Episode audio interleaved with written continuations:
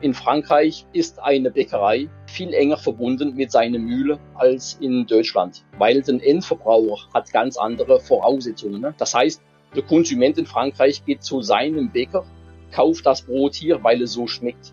Wenn der Bäcker morgen von Mühle wechselt, wird auch sein Brot anders sein.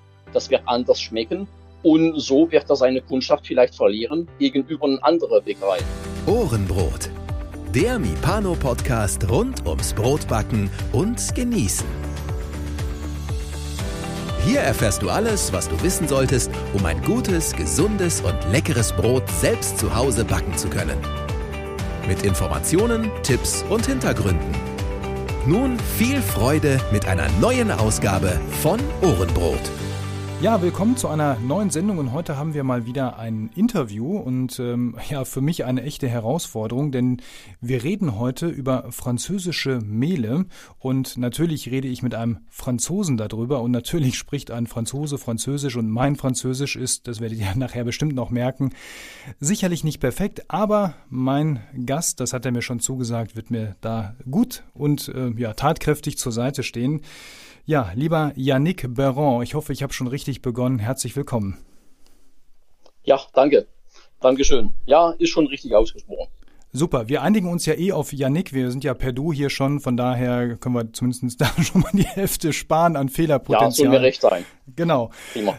Ja, Yannick ist jetzt nicht irgendeiner, der sich irgendwie mit französischen Mehlen auskennt, weil er irgendwie vielleicht schon lange damit backt oder irgendwie hobbymäßig sich damit beschäftigt, sondern Yannick ist Vertriebsleiter einer ja der großen oder der größten Mühle in Paris. Das darf er gleich noch ähm, selber erzählen, nämlich der Grand Moulin de, de Paris. So war es richtig, ne? ja, ganz genau. Ist die Grand Moulin de Paris mit Sitz in Paris wir sind Mühlenunternehmen mit äh, neun Mühlen, die in ganz Frankreich verteilt sind, mitten in den Weizenfeldern. Ja, wunderbar. Das ist mir eigentlich schon alles gesagt. Und du bist auch nicht erst seit gestern da schon, sondern seit über 20 Jahren, kommst ja selbst aus einer Bäckerfamilie. Das heißt, das Thema Backen liegt dir quasi irgendwie in den Genen, oder? Ja, genau. Also ich denke, Bäcker äh, lernt man nicht, man hat es einfach im Blut.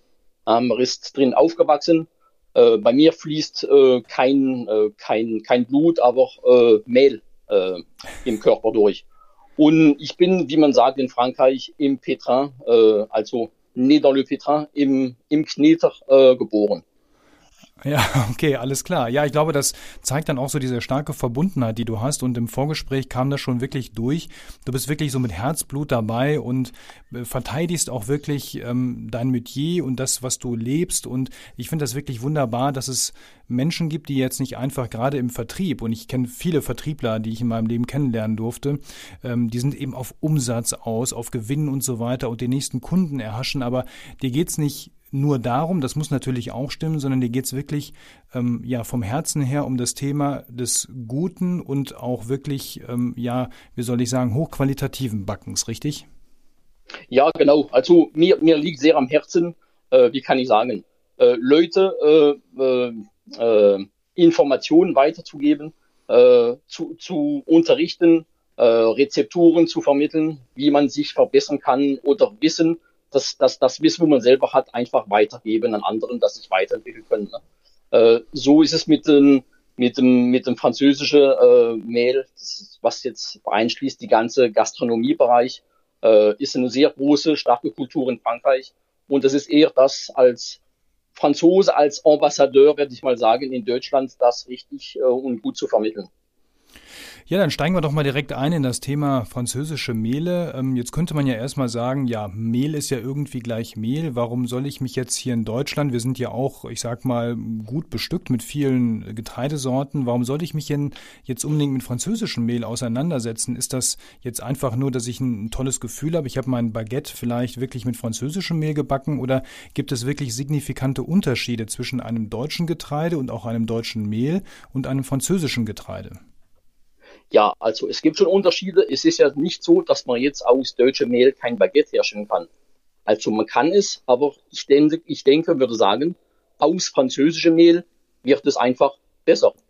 Ganz einfach, weil die Weizensorten in Frankreich muss man vergleichen wie äh, mit Weintrauben. Äh, äh, das ist die verschiedenen äh, Cepage äh, gibt dann die verschiedenen Geschmacksrichtungen.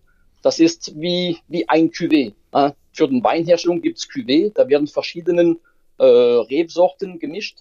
Mit dem Mehl ist genau das Gleiche. Da werden verschiedene Weizensorten untereinander gemischt, um das perfekte Mehl herzustellen für das gewissene Produkt. Also äh, man muss es so sehen. Man tut in Frankreich ein Mehl herstellen für ein gewissenes Produkt. In Frankreich sind die ganzen Mühlen ausgerichtet nur äh, hauptsächlich, um das Baguette herzustellen. Das Baguette ist ein Produkt, das einen kleinen Durchmesser hat, das ziemlich lang ist und da benötigt man elastische Mehle. Ja, die müssen dehnbar sein und extensibel, dass man richtig eine schöne lange Baguette hinkriegt, ohne dass der Teig zerreißt. Das sind nicht unbedingt technische Eigenschaften, die das deutsche Mehl mit sich bringen. Ne? Das ist erstmal für das technische Aspekt. Das bedeutet, also, dass, das bedeutet also, dass ähm, in Frankreich jedes Mehl, was ich kaufen kann, automatisch eine Mehlmischung ist, oder? Äh, ja, es ist eine Weizensortenmischung. Weil das perfekte Mehl kriegt man nicht aus einer Weizensorte hin. Äh, das ist eine, ein Assemblage, das ist ein äh, zusammengewürfelt von ein Cuvée von verschiedenen Weizensorten. Äh, die eine Sorte bringt vielleicht den Geschmack, die zweite bringt die Farbe, die dritte bringt das Volumen, die, die vierte Sorte äh, bringt die Dehnbarkeit vom Teig. Äh, und nur das alles zusammen gibt das perfekte Mehl für das perfekte Produkt. Das ist ja dann im Prinzip so ein bisschen wie beim Kaffee. Da kann ich auch entweder auf eine einzige Bohnensorte setzen, ja, oder ich kann sagen, ich kaufe einen Kaffee, was aus Arabica und was weiß ich nicht, was zusammengemischt ist. Und hier in Deutschland ähm, ist es ja eher so, so nehme ich die, gerade die Hobbybäcker-Szene wahr. Hier wird sehr, sehr darauf geschworen, eben in Anführungsstrichen reine Mehle zu haben, wobei wir das Thema reine Mehle gleich noch separat besprechen. Aber ich meine auch im Sinne der Sorte, also dass ich hier wirklich idealerweise sogar weiß, welche Sorte ist das, wo kommt das her, wer hat das angebaut und dass da nicht irgendwie so ein Verschnitt aus verschiedenen ähm, Mehl- oder Weizensorten eben herrscht. Ist das etwas, wo du sagst, da unterscheiden wir uns wirklich sehr, sehr deutlich voneinander? Ja, also ich denke, das ist vielleicht auch das Gleiche in Frankreich bei ganz kleinen Mühlen. Äh, ich bin jetzt, äh, arbeite für eine größere Mühle. Äh, wir tun Mehl herstellen für Profis. Äh, das heißt, die müssen ein ganz abgestimmtes Mehl haben, weil der, der Endverbraucher, der Kunde, der zum Bäcker sein Brot kaufen geht, der hat ganz gewisse äh, Vorstellungen von seinem Baguette, wie das äh, sein muss. Äh, von der feine, splittrige Kruste bis zu goldgelb-braune Farbe, äh, von der speckige Inneneigenschaft, von der Krumme und so weiter. Und das kriegt man leider nicht hin, mit, wenn man nur eine reine Sorte Weizen benutzt. Wichtig ist auch, der Bäcker heutzutage, der braucht auch eine Regelmäßigkeit äh, in, in seine Produktion. Das kann nicht sein, wenn ein Mahlverfahren aus einer reinen Sorte, eine Woche ist es gut, ist es gelungen, die nächste Woche äh, hat er Schwankungen in seinem Mehl. Äh, es ist das Problem nicht vom Bäcker, es ist das Problem für den Endverbraucher. Der ist einfach nicht offen und wird solche Schwankungen im Produkt selber nicht akzeptieren wollen und können. Das ist ja aber letztendlich ein Punkt, wo viele Hobbybäcker hierzulande ja sagen, ja, aber genau dieses ähm, besonders hergestellte Mehl, das will ich nicht. Ich möchte das reine ursprüngliche Mehl, weil auch in Deutschland ist es ja, glaube ich, so, dass in den großen Mühlen, ähm, die es hier gibt, die auch für die Profis, also für die normalen Bäckereien und so weiter, das Mehl liefern. Und da kaufen ja die wenigsten echt ambitionierten Hobbybäcker ihr Mehl, sondern die gehen ja wirklich zu diesen ganz kleinen Mühlen dann häufig auch. Ähm, die sagen, dieses Mühl, äh, Mehl aus den großen Mühlen, das möchte ich extra genau deswegen ja nicht benutzen. Ist das dann letztendlich aus deiner Sicht Quatsch zu sagen, ich benutze solches Mehl nicht, äh, nur weil es optimiert ist, in Anführungsstrichen, für bestimmte Backwaren? Ja, ich denke, das ist eine Selbsteinstellung. Äh, entweder möchte ich das Mehl haben, wo ich weiß, dass das ist eine reine Sorte, wo ich das, das verbinde mit dem Bauer, der das angepflanzt hat auf diesem Acker, wo ich weiß, der Bauer bringt es zu dieser Mühle in größeren Mühlen äh, gibt es auch äh, Part Partenaria, also Partnerschaft mit, äh, äh, mit Bauern. Äh, aber es ist leider nicht so einfach, in größere komplexe Mühlen aus einem reinen äh, Weizensorten ein Mehl herzustellen. Es geht mehr um die Homogeneität, äh, die da wirklich gesucht, eine, ein langjähriges oder ein regelmäßiges Produkt rauszukriegen wo der Profi einfach die Sicherheit braucht. Was jetzt beim Hobbybäcker nicht unbedingt wichtig ist, weil die Charge sind kleiner. Äh, die haben, äh, wie kann ich sagen, kleineres Material. Da wird ja sehr viel noch von Hand gemacht äh, und da sind die Teigführungen viel einfacher, viel anders zu handhaben. Jetzt ist es ja so, ihr seid ja hierzulande ja auch momentan nur für die Profis auf dem Markt, wobei die ein oder andere erste Quelle auch für den, für den heimischen oder für den Hobbybäcker tut sich da ja gerade auf. Wir werden das auch in den Show Notes nochmal entsprechend verlinken. Jetzt ist ja die Frage, warum lohnt es sich dennoch aus einer großen französischen Mühle, die jetzt erstmal für größere Betriebe Mehl herstellt und das auch so, ich sag mal, in einem optimalen Zustand, warum lohnt es sich trotzdem hier für den heimischen Hobbybäcker ähm, eure Mehle mal auszuprobieren? Ja, erstmal ist es die sichere Quelle, um zu wissen, es ist französischer Weizen, der in Frankreich angebaut wird und der in Frankreich vermahlen wird. Das ist mal die Garantie, das richtige Produkt zu bekommen. Zweitens ist es die Garantie, das richtige Mehl zu haben für das gewollte Produkt, sei es jetzt Baguette, äh, sei es jetzt ein Genoiserie im Bereich Brioche äh, oder Croissant, wo man auch ganz spezifische Mehle braucht, die zwar anders aufgebaut sind, aber es geht ja darum, um dieses, äh, dieses Produkt als Terroir, um zu wissen, ich habe das richtige Mehl für das richtige Produkt äh, in der Hand. Und da denke ich, macht es aus meiner Sicht schon Sinn und auch diese gewisse Authentizität zu haben. Hm. Ähm, ist es dann jetzt wirklich so, dass man, wenn man ein Mehl bei euch kauft, ähm, wirklich also wirklich ein komplett produktbezogenes Mehl kauft, ich nehme jetzt mal als Beispiel das äh, T65, was ja eben auch das klassische Baguette-Mehl ist, mache ich da wirklich nur Baguettes mit oder sagst du, naja, das ist halt ein T65, das ist so wie es ist, aber da kann ich auch ein normales Brot mitbacken oder geht das dann wieder nur mit einem T80, weil nur ein T80 für ein Brot optimiert wurde? Also nein, mit dem T65 kann man selbstverständlich alle Art Brote herzustellen. Äh, das ist alles möglich. Man kann ein Brötchen machen, man kann ein rundes Brot machen, man kann ein Leib machen. Aber es hat die Vorteile, um damit eine, eine ganz tolle Baguette herzustellen, weil gerade eben das, der Teig äh, so elastisch ist, um gerade dieses, werde ich mal fast sagen, sehr schwieriges äh, Produkt herzustellen. Weil Baguette äh, ist in meinen Augen eins von den schwierigsten Produkten überhaupt, das in der Bäckerei herzustellen ist. Weil man braucht wirklich ein Teig, der schön dehnbar ist. Das, äh, das Aufmachen vom Bäcker ist ganz wichtig. Man kann auch sehr vieles falsch machen bei der Formierung und beim Schneiden und beim Backen. Und von daher äh, denke ich, äh, passt das alles schon ganz gut zusammen, äh, dass man ein Mehl einsetzt für das Baguette äh, in hundertprozentige äh, Qualität herzustellen. Aber sicherlich kann man auch ein Brötchen und jedes andere Produkt äh, herzustellen, so wie auch mit einem anderes Mehl. Wie sieht es in der, in der Handhabung der Rezepturen dann aus? Also ich weiß jetzt, dass ihr zum Beispiel zu jedem Mehl ja auch so ein klassisches Rezept dann mitliefert, also zum Beispiel zu einem T65 dann auch das entsprechende Baguette-Rezept. Da sind ja die entsprechenden Vorstufen und Hauptstufen und so weiter alle genau beschrieben. Ähm, muss ich mich da jetzt wirklich dran halten, um ein Baguette zu bekommen oder bin ich da auch flexibel in dieser, in der Rezeptur? Also wie eng ist das Mehl oder das Rezept dann auf das Mehl eigentlich abgestimmt? Also man kann verschiedene Rezepturen anwenden. Voraussetzung ist, wie, was, wie möchte man die Baguette haben? Wie soll die Porung sein? Wie soll das, das äh, Krumenbild sein? Wie soll die Farbe sein? Äh, das ist alles ausschlaggebend auf die Rezeptur. Mache ich es mit einer ganz klassischen Rezeptur, äh, ohne Vorteig, ohne lange Teigruhe, da nehme ich zum Beispiel, kann ich einen Pulisch nehmen oder nehme ich eine Otolyse äh, oder nehme ich einen Sauerteig. Das alles hat eine Influenz äh, auf das Endergebnis. Äh, vorausgesetzt gibt es auch Mehle und hier, was wir äh, vor, äh, hauptsächlich haben, ist Mehl ohne Zusatzstoffe, das heißt ein ganz reines Mehl. Da muss man schon gewisse Rezepturen anwenden, wie eine Otolyse. Das wird dem Teig auch mehr Körper geben. Ne? Und das ist für ein Baguette oder gewissenes Brot, wenn man ein gewisses Volumen haben will, äh, kommt man daran nicht dran vorbei. Dass man diese bisschen aufwendige Rezeptur anwendet. Danach kann man auch Otolysen machen äh, oder noch einen Sauerteig dazufügen, zum Beispiel mit einer Fermentolyse. Das ist dann einfach ein Ferment, also ein Sauerteig, den man in die Otolyse gibt.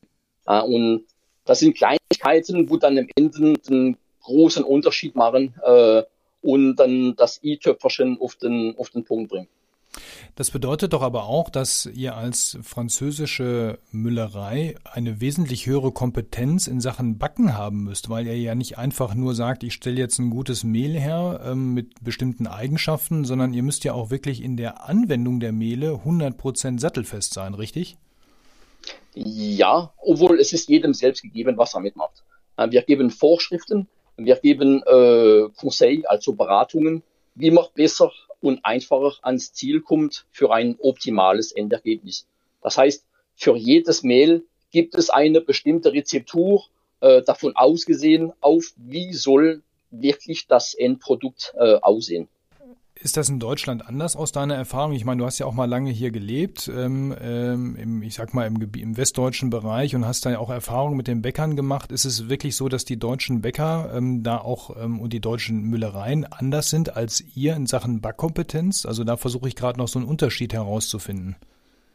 Also nein, also ich denke, die, die Mühlen in, in Frankreich, in Deutschland sind kompetent. Äh, die Fachberater äh, von den Mühlen sind es auch. Äh, das, das, das Problem, das, das, das Kern ist anders. In, in Frankreich äh, äh, ist eine Bäckerei äh, viel enger verbunden mit seiner Mühle als in Deutschland, weil der Endverbraucher hat ganz andere Voraussetzungen. Ne? Das ist immer gesteuert auf den Endverbraucher. Das heißt, der Konsument in Frankreich geht zu seinem Bäcker, kauft das Brot hier, weil es so schmeckt. Wenn der Bäcker morgen äh, von Mühle wechselt, wird auch äh, sein Brot anders sein das wird anders schmecken und so wird er seine Kundschaft vielleicht verlieren gegenüber einer anderen Bäckerei. Das bedeutet, dass in Frankreich die Mühlen doch wesentlich stärker den Markt prägen als in Deutschland, wenn ich das so richtig verstehe. Ja, also das hat auch damit zu tun, dass in Frankreich viele kleine Bäckereien sind. Die haben viel kleinere Strukturen. Die haben nicht äh, die Stärke, ein eigenes Marketing zu machen. Das heißt, die Mühlen unterstützt die, die kleinen Betriebe und macht Werbung am Fernsehen zum Beispiel oder auf Plakate. Die macht Werbung für den Endverbraucher vom Bäcker. Das heißt, äh, jeder Bäcker ist enger mit einer Mühle verbunden. Die greifen einem unter den Arm, äh, geben ihm ein paar Tipps, marketingsmäßig, um sich ein bisschen äh, auf die Szene, auf die Devant de la Scène zu setzen, äh, um da besser im Lichtbild äh, zu sein. Weil der Bäcker in Frankreich ist oft allein, arbeitet 14 bis 15 Stunden am Tag und hat überhaupt keinen Kopf, äh, um übers Marketing äh, nachzudenken. Was heute sehr wichtig ist und immer wichtiger wird. Und viele äh, handwerkliche französische Bäckereien tun dieses äh, Aspekt total vernachlässigen. Jetzt bist du ja Vertriebsleiter für Deutschland und Österreich. Wenn du jetzt in diese Bäckereien reinkommst, oder ja, wie ist das überhaupt? Suchen die Bäckereien dich und finden dich oder ähm, machst du wirklich hier Kaltakquise und rennst von Bäckerladen zu Bäckerladen und äh, versuchst deine Mehle zu verkaufen? Wie, wie funktioniert das, das Geschäft bei dir? Also ich würde sagen, heutzutage ist es einfacher. Äh, wie ich angefangen habe vor 21 Jahren, äh, da brauchte sicherlich kein Bäcker, brauchte französisches Mehl da war es wurscht. Da ging es hauptsächlich, der Preis muss stimmen. Äh, zum Glück hat sich das geändert. Heutzutage sind die Bäckern wirklich auf der Suche, äh, sich äh, zu weiterentwickeln und das richtige Produkt anzubieten an ihrer Kundschaft. Das heißt, die Baguette, die heutzutage gemacht wird, sollte ähnlich sein oder sollte so schmecken, äh, frisch bleiben, wie es in Frankreich zu finden ist. Äh, das hat damit zu tun, dass wir viel mehr unterwegs sind. Also wir gehen oft in Urlaub ins Ausland, machen sich vertraut äh, mit dem Lebensmittel im Ausland. Und wenn man zurück nach Hause kommt, hätte man auch gerne zu Hause das Gleiche, was man vielleicht in Südfrankreich äh, oder in Paris oder irgendwo anders dann äh, genießen hat. Äh, und das macht dazu, dass der Bäcker heutzutage, äh, wie kann ich sagen, äh, offener ist, äh, weil er der Nachfrage nachgehen muss und die Nachfrage, die kommt vom Konsument und dementsprechend äh, kommen die Bäckern eher auf uns zu, auf Kontakt auf Messen. Also Kaltakquise mache ich nicht, machen wir ganz selten. Äh, wir kennen Bäckern zu, die, die tauschen sich aus, die sprechen miteinander und sagen, ja, ich was ganz Tolles, probiere es auch mal aus. Und so kommen wir dann bei den Bäckern ins Geschäft. Was ist dann so ähm, am Anfang so das Thema, wenn du mit den Bäckern in Kontakt kommst? Ist das dann so, dass sie sagen, ja, ich möchte unbedingt jetzt mal hier ein französisches Baguette haben oder sagen die, hm, ich habe festgestellt, mit den deutschen Mehlen kriege ich das nicht hin, ich brauche irgendwie da Unterstützung. Ist es eher so, dass sie was fürs Marketing brauchen oder wirklich was fürs Handwerk? Also fürs Marketing brauchen sie nichts, weil da sind sie alle ziemlich gut aufgestellt. Die brauchen wirklich was fürs Handwerk. Die kommen auf uns zu und sind mit ihrer eigenen Baguette nicht unbedingt unzufrieden, aber viele tun schon feststellen, dass da noch Luft nach oben ist. Und die geben sich schon Mühe, jeden Tag das beste mögliche Produkt auszustellen. Und oft wird dann doch festgestellt, dass das eine oder andere Mehl besser dafür geeignet ist als das eigene. Und ähm, ist es dann auch wirklich so, dass die Bäcker im, wirklich im Laufe der Zeit sagen, dass sie in diesem Produkt Baguette, was ja hier auch so ein, naja, ich würde mal sagen, der Konsument aus meiner Wahrnehmung heraus kann ein gutes von einem schlechten Baguette oft erstmal gar nicht unterscheiden in einer Bäckerei. Ähm, aber ist es so, dass sie dann hinterher doch eine Rückmeldung bekommen, dass sich an der Qualität, an diesem Produkt etwas verändert hat? Oder ist, merkt nur der Bäcker selber das? Also ich denke, der Konsument, äh, ich denke schon, dass der weiß, was eine gute Baguette ist. Äh, öfters mal äh, ist auch eine gute Baguette mit einem gewissen Preis verbunden. Äh, da kommen wir auf das Preisliche. Äh, ich kann es nachvollziehen. Äh, in Frankreich äh, kostet die Baguette zum Beispiel ein Euro. Ist kein Vergleich in Deutschland, weil in Deutschland ist das Baguette ein Spezialbrot. In Frankreich ist es das, das stinknormale Produkt, was man jetzt beim Bäcker kaufen geht, so wie die Croissant. Das ist ein Produit d'appel. Äh, das ist ein Produkt, wo ich sage, ich locke meine, meine Kundschaft an und das muss dann von einem ganz äh, moderaten äh, Preisniveau sein. Äh, in Deutschland ist es anders. Es ist ein Spezialbrot. Es ist ein hochkomplexes Brot. Die, kann man sagen, die Bäckerei ist nicht unbedingt eingerichtet, um jetzt hauptsächlich Baguette herzustellen. Dann ist es schon eine große Herausforderung. Aber die, die Bäcker geben sich schon Mühe, äh, um das perfekte, in ihre Augen Baguette herzustellen, äh, holen sich ein bisschen äh, Expertise noch äh, äh, bei Fachberater. Zum Glück kommen ein Großteil auf uns zu, wo sie denken, ja, wir als Franzose sollten es schon besser wissen als jeder andere.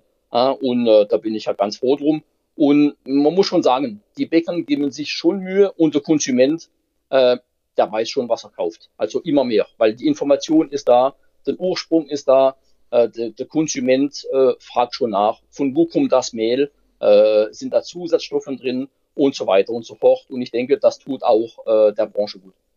Zu den Zusatzstoffen kommen wir gleich nochmal. Thema reines Mehl hatte ich ja versprochen. Aber vorab noch eine Frage. Ist denn für den Bäcker in Deutschland das Mehl, was ihr ihm liefert, im Verhältnis teurer als das deutsche Mehl oder macht das preislich für ihn erstmal keinen Unterschied?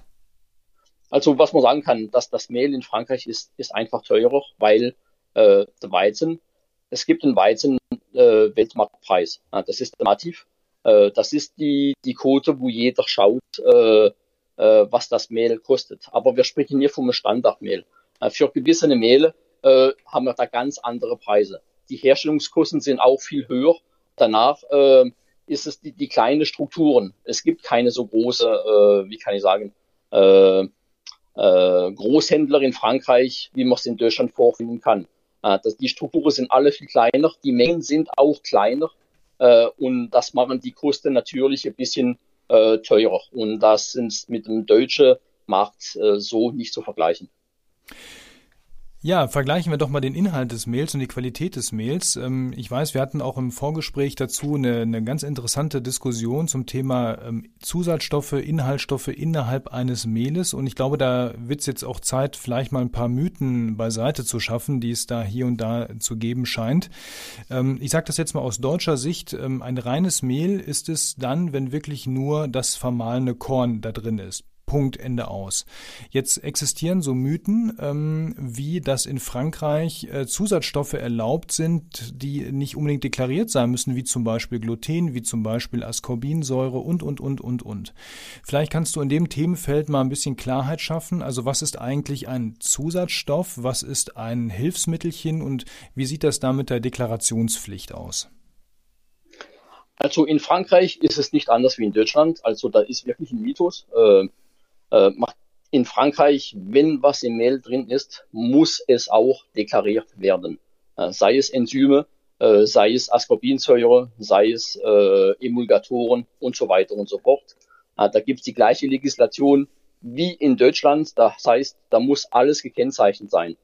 Was anders ist, weil nicht anders, was auch ist wie in Deutschland, ist nach dem Backen brauchen verschiedene Zusatzstoffe nicht mehr deklariert äh, werden müssen. Und da ist genau der gleiche Fall wie in Deutschland. Das heißt, zwischen Frankreich und Deutschland gibt es auf diesem äh, Niveau keinen Unterschied. Das liegt daran, weil es ein EU-Gesetz ist oder weil Deutschland und Frankreich zufällig dieselben Gesetze haben? Ja, das ist, das ist auf jeden Fall, weil es ein EU-Gesetz ist. Man kann nicht sagen importieren, äh, allein schon äh, durch äh, die Leitsätze, äh, wo es in Deutschland gibt, wie in Frankreich. Das heißt, jeder Importateur, jeder Hersteller ist verpflichtet, äh, richtige äh, Ansage zu machen und äh, Identifikation von dem Produkt, was er hier vermarktet. Jetzt gibt es ja neben diesen, äh, neben der Kennzeichnungspflicht ja auch noch eben die, die, diese, diese Zusätze an sich, wie zum Beispiel das Gluten, was du vorhin angesprochen hast. Also mir erging es eine Zeit lang so, ich habe hier auch äh, hin und wieder mal äh, T65, äh, eben französisches Mehl verbacken. Und so über die Jahre habe ich dann festgestellt, mal stand da Gluten drauf, mal stand da kein Gluten drauf auf der Tüte, wo ich dann immer dachte, naja, hat er jetzt gerade mal irgendwie Lust gehabt, es zu deklarieren oder nicht? Das scheint ja nicht so zu sein. Ähm, das bedeutet dann im Umkehrschluss für mich, ja, es kann sein, dass ab und zu mal Gluten da drin ist und manchmal nicht. Ist das etwas, was eben die Mühle steuert, weil sie das Produkt immer auf einem gewissen Level halten möchte? Also ich wollte mal auf da drauf kommen. Also Gluten ist ein Bestandteil vom Mehl, vom Korn. Das heißt, wenn man einfach angibt, äh, Mehl steht aus 100% Weizen, das reicht schon, weil Gluten eigentlich ein Komponent ist Mehl. Das ist jetzt so genannt nicht unbedingt äh, kein Zusatzstoff, weil es schon von, von Mehl herstammt. Viele schreiben es äh, auf die Verpackung drauf, weil sie einfach nur mal Gluten zugegeben haben, weil vielleicht äh, das Mehl äh, nicht stark genug war, äh, um die gewisse äh, Backfähigkeit zu unterstützen. Aber ist das dann äh, äh, Gluten, was aus demselben Weizen kommt, was einfach nur aufgrund der Trennung und wieder Zusammenfügung in der Mühle dann einfach in höheren Anteilen wieder dazugemischt wurde? Oder wo kommt das her? Ja, dazu, das ist, das ist genau der Punkt, dass der, das Gluten kommt aus dem gleichen Mehl. Äh, da verschiedene Mehlen hergestellt werden für verschiedene Produkte, gibt es Mehle, äh, zum Beispiel für die Herstellung von, von Waffel. Äh, das sind proteinarme Mehle, da werden einfach Proteine aus einem gewissen Mehl gezogen und die gewonnene Proteine kann man einfach in ein anderes Mehl dazusetzen. Und das wird dann einfach so gewonnen. Okay, also diese Zusätze sind im Prinzip in Anführungsstrichen nur Zusätze, weil sie im normalen Ausgangsmehl nicht stark genug enthalten waren und kommen eben dann über den Umweg quasi wieder mit dazu. So kann man das quasi beschreiben. Ja, ganz genau. Weil es also als Zusatzstoff ist Gluten nicht unbedingt definiert. Da sprechen wir eher, äh, wenn es um Enzyme geht äh, oder Ascorbinsäure zum Beispiel. Wie sieht denn das bei euch aus? Du hast ja am Eingangs erwähnt, ähm, dass ihr größtenteils oder meistens, so hast du es glaube ich irgendwie ausgedrückt, keine Zusatzstoffe im Mehl drin habt. Ähm, wie rein in Anführungsstrichen sind eure Mehle oder sind es bestimmte Mehle, die aus guten Gründen eben noch doch gewisse Zusatzstoffe haben und auch insbesondere diese, ja, ich sage das jetzt mal stark in Verruf geratenen technischen Enzyme? Wie geht denn ihr damit um? Also in unserer Mühle werden äh, täglich 300 verschiedene Mehle und Mehlmischungen hergestellt. Äh, diese verschiedenen Mehl- und Mehlmischungen sind bedacht für verschiedene äh, äh, Herstellungsweise, für verschiedene Produkte, für verschiedene äh, Bäckern oder Industrielle. Äh, die eine oder andere Vorgabe äh, werden von unseren Kunden vorgegeben und dementsprechend tun wir das Mehl so oder so herstellen. Äh, die Mehle, die ich in Deutschland vermarkte, äh, sind zum größten Teil äh, reine Mehle ohne Zusatzstoffe. Äh, das ist meine äh, Philosophie vom Produkt. Äh, das ist meine Strategie seit über zehn Jahren, wirklich reine Mehle anzubieten, weil der Markt danach fragt.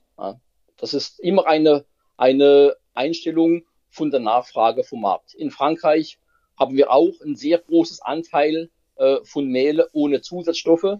Andererseits haben wir auch Mehle mit Ascorbinsäure und mit Enzyme, weil einfach der Bäcker es verlangt, weil er es nötig hat, in seine Herstellungsmethode äh, oder in seinem äh, Herstellungsprozess jeden Tag die gewisse äh, Sicherheit zu haben zum optimalen Endergebnis. Jetzt ist ja bei den technischen Enzymen insbesondere so, dass ja, ähm, ja scheinbar der, oder besteht ja der Verdacht, so richtig 100 Prozent belegt ist es noch nicht, aber die Tendenz geht dahin, dass diese ja doch nicht alle im Endprodukt ähm, nicht mehr vorhanden oder lebendig sind, sage ich mal, sondern immer noch ein Stück weit auch nachweisbar und damit wirksam zu sein scheinen. Ähm, wie geht ihr damit um, wenn ihr jetzt sagt, naja, der Bäcker verlangt das zwar auf der einen Seite, aber ihr wollt ja auch eure Qualität hochhalten. Versucht ihr die Betriebe dennoch davon zu überzeugen, von diesen Mehlen mehr und mehr Abstand zu nehmen und eher auf die reinen Sorten zu gehen? Also von unserer Seite her, von Grand de Paris, sind wir jetzt schon seit gute vier, fünf Jahren auf der Suche, wirklich auf alle Enzyme oder zugesetzte Enzyme verzichten zu können. Äh, und da hilft uns gerade eben diese Assemblage von der verschiedenen Weizensorten. Ah, das nennt man in Frankreich bei der Mühle die Maquette, die Maquette Blé. Das ist wirklich die Forschung von der Mühle, äh, das Know-how und das Kernwissen von der Mühle ist es wirklich, die Weizensorten, Varietäten untereinander zu mischen, um das beste mögliche Mehl mit der besten Sicherheit von der Herstellung und zum optimalen Ergebnis herzustellen und die Sicherheit dem Bäcker zu geben, so dass er wirklich auf alle Zusatzstoffe verzichten kann mit einer Garantie auf das beste mögliche äh, Produkt. Das heißt vom Geschmack, von der Farbe, von der Frischhaltung und äh, äh, vom, zum Genuss dann auch. Ich kann mir vorstellen, ähm, der ein oder andere Hörer oder die ein oder andere Hobbybäckerin wird jetzt hier sicherlich auch mal Lust bekommen haben, die Reinmehle von euch auszuprobieren. Ähm, jetzt ist es ja in der Tat so, es ist schwierig, an äh, wirklich professionelle, gute Mehle hier in Deutschland ranzukommen. Wie sieht das aus im Bereich des äh, Endkundenmarktes? Habt ihr da was vor, beziehungsweise was ist geplant, hier jetzt in Deutschland auch, ähm, ich sag mal, eure guten Mehle, die ja eigentlich den Profis vorbehalten sind, ähm, auch für den normalen Hobbybäcker zugänglich zu machen? Also wir haben jetzt seit 21 Jahren äh, vertreiben wir in Deutschland äh, über verschiedene Kanäle, äh, sei es Direktgeschäfte äh, sowie auch über Großhändler. Äh, haben wir jetzt seit kurzem eine Partnerschaft äh, aufgebaut äh, mit äh, der Firma Deligio, die versucht jetzt äh, unsere reine Mehle äh, an die Hobbybäcker zu bringen. Okay, das heißt also, hier gibt's dann eben einen Zugangskanal über diesen, diesen Vertrieb, den verlinken wir dann auch nochmal ähm, in den Show Notes hier, ähm, sodass jeder mal einfach auch sagen kann, okay, ich probiere eure Mehle da mal aus. Gibt's da auch dann die passenden, perfekten Rezepte zu? Ja, also es gibt die perfekte Rezepte dazu. Äh, das heißt, äh, wichtig ist auch die Verbindung zwischen Deligio äh, und Grand Monet de Paris, beziehungsweise zu mir. Äh, ich bin ja auch Bäcker äh, die Rezepturen, die habe ich meistens selber entwickelt, äh, angepasst auf die Bedürfnisse vom deutschen Konsument, von seinen Vorstellungen. Und dann bin ich immer in engem Kontakt und kann genaue Antworten geben äh, auf Fragen, die vielleicht äh, äh, die Firma Diligio äh, gefragt werden. Die werden mir öfters mal weitergeleitet, wenn man nicht mehr richtig weiter weiß. Und dann kann ich immer, äh, wie kann ich sagen, die richtige und passende Antwort dazu geben. Nur zur Info, beim ersten Versuch wird es oft nicht so toll. Äh, es wird immer noch besser, je öfter mal man es probiert, je besser wird es. Man muss nur einfach äh, wissen, was man falsch gemacht hat und aus den Fehlern zu lernen, um das äh, sich in Richtung zu geben zum perfekten Produkt. Ein wunderbares Abschlusswort, äh, Yannick. Ähm, ich danke dir und auch dafür das Angebot, dass es quasi französisches Mehl mit eingebautem Kundensupport gibt. Ähm, das finde ich wirklich äh, eine coole Strategie. Ähm, ja, vielen Dank für die Informationen, für die Einblicke, auch für die Offenheit, ähm, wie ihr mit euren Mehlen umgeht, wie ihr, welchen Blick ihr darauf habt und ja, vor allem auch, wie ihr versucht, wirklich das Produkt weiter zu optimieren, hin zu einem wirklich reinen Gebäck ohne Schnickschnack und Firlefanz, sondern wirklich zu sagen, wir haben ein gutes, ehrliches Produkt also, oder Rohstoff für ein gutes und ehrliches äh, Produkt am Ende. Denn ich glaube, das ist das, was am Ende doch irgendwie alle haben wollen. Nur der Weg dahin, der ist bei dem einen oder anderen etwas unterschiedlich. Ja, merci à vous. In diesem Sinne lade ich alle ein, probiert die Mehle einfach mal aus. Ähm, ich gebe zu, ich durfte vorher auch ein, zwei Proben auch mal verbacken und ich gebe dir recht, am Anfang ähm, gelingt es einem erstmal nicht, weil wenn man mit dem, mit diesem bereits erworbenen und ähm, etablierten Verständnis an die Mehle rangeht, dann ist es erstmal völlig anders. Also es ist ja nicht, dass es nichts geworden ist, aber ich habe mich schon ein bisschen gewundert, sage ich mal, und werde auf jeden Fall in der zweiten Runde nochmal deine Rezepte etwas mehr berücksichtigen. ja, gerne. Also das ist wie alles im Leben. Ne? Man muss immer verschiedene Sachen mehrmals machen, um an das perfekte Ergebnis zu kommen. Wenn nicht, wäre es ja viel zu einfach und hätte man keinen Spaß daran, wenn alles vom ersten Mal gelingen würde. Genau, und Spaß wollen wir ja haben beim Hobbybacken, darum geht es ja hier auch. Wunderbar. Yannick, vielen Dank und ähm, ja, vielleicht hören wir uns irgendwann mal wieder. In diesem Sinne, eine gute Zeit dir und euch da draußen natürlich auch. Wenn ihr Fragen habt dazu, dann gerne eine E-Mail an post.ohrenbrot.de. Rückmeldungen dazu nehmen wir immer gerne an und wenn noch Fragen sind, dann erreicht ihr Yannick ja auch äh, übers Internet, der ist da auch zu finden. Ansonsten eben, wie gesagt, erstmal direkt über den deutschen Händler, den wir hier auch noch in den Shownotes verlinken werden. Macht's gut, bis bald, tschüss und denkt dran, Krümel sind auch Brot.